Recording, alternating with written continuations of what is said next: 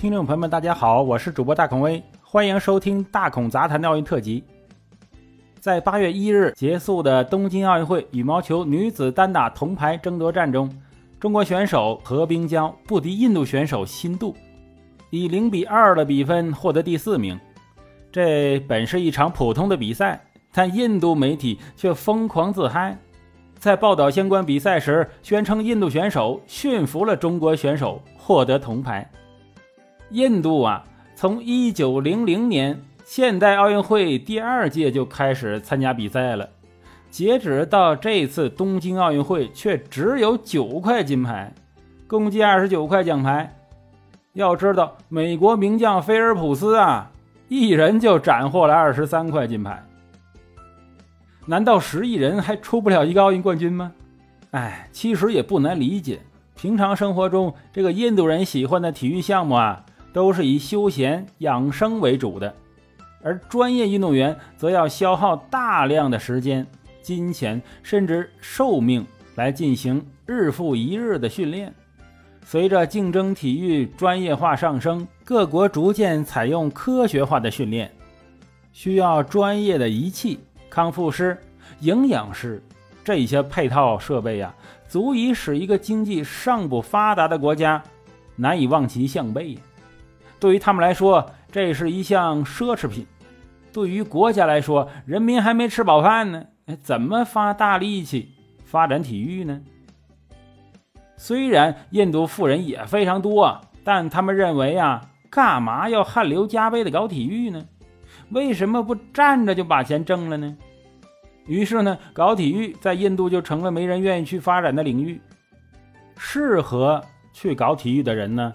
往往他不愿意接受体育运动，觉得呢这是一项脏活啊，必须晒太阳啊，大汗淋漓呀。这个不关心体育的穷人，他就没有经济能力充分从事这个体育运动，而且政府也不发展，不去培训什么职业运动员。为什么我要去发展呢？除非运动员成为世界级运动员，否则啊，获得利益将是十分困难的。因此啊。富有的印度商人不会做这种不合算的生意。虽然我国早期也并不富裕，但国家愿意用这个制度来培养运动员和发展我们运动员呢。所以，中国为振兴未来，各种五年计划长远来看都是正确的。想要做运动员，还牵扯到另一个问题，那就是吃荤啊。运动员饮食特别讲究，而在印度，由于宗教的信仰问题啊。吃素是很普遍的，有的的肉啊，他们并不吃。啊，印度还有很多偏僻的地方，有着五花八门的饮食禁忌。直到2008年北京奥运会，印度才首次在个人项目上夺得金牌。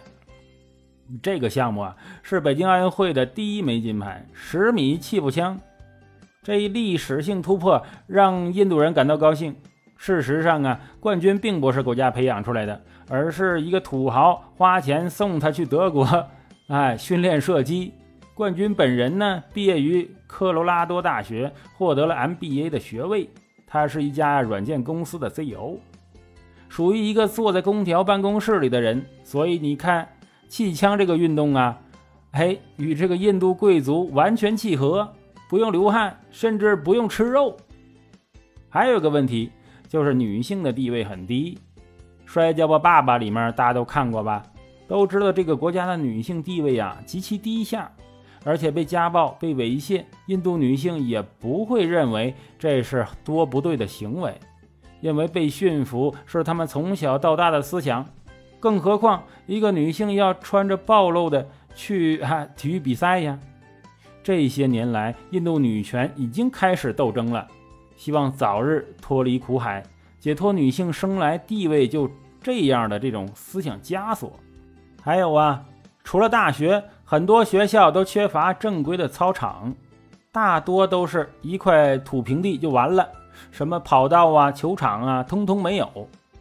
以上的种种证明了，并不是人多就总有一个能吃上饺子的人。在日益科学发展的今天，体育并不是靠天生蛮力哎就可以获得优势的领域，更注重了科学提高人类体能、体质啊技巧上限的这么一个方式。而这些需要付出大量的时间和金钱呢。所以，国家强则体育强。你就看看奥运会榜单上前五位，与综合国力那是息息相关的。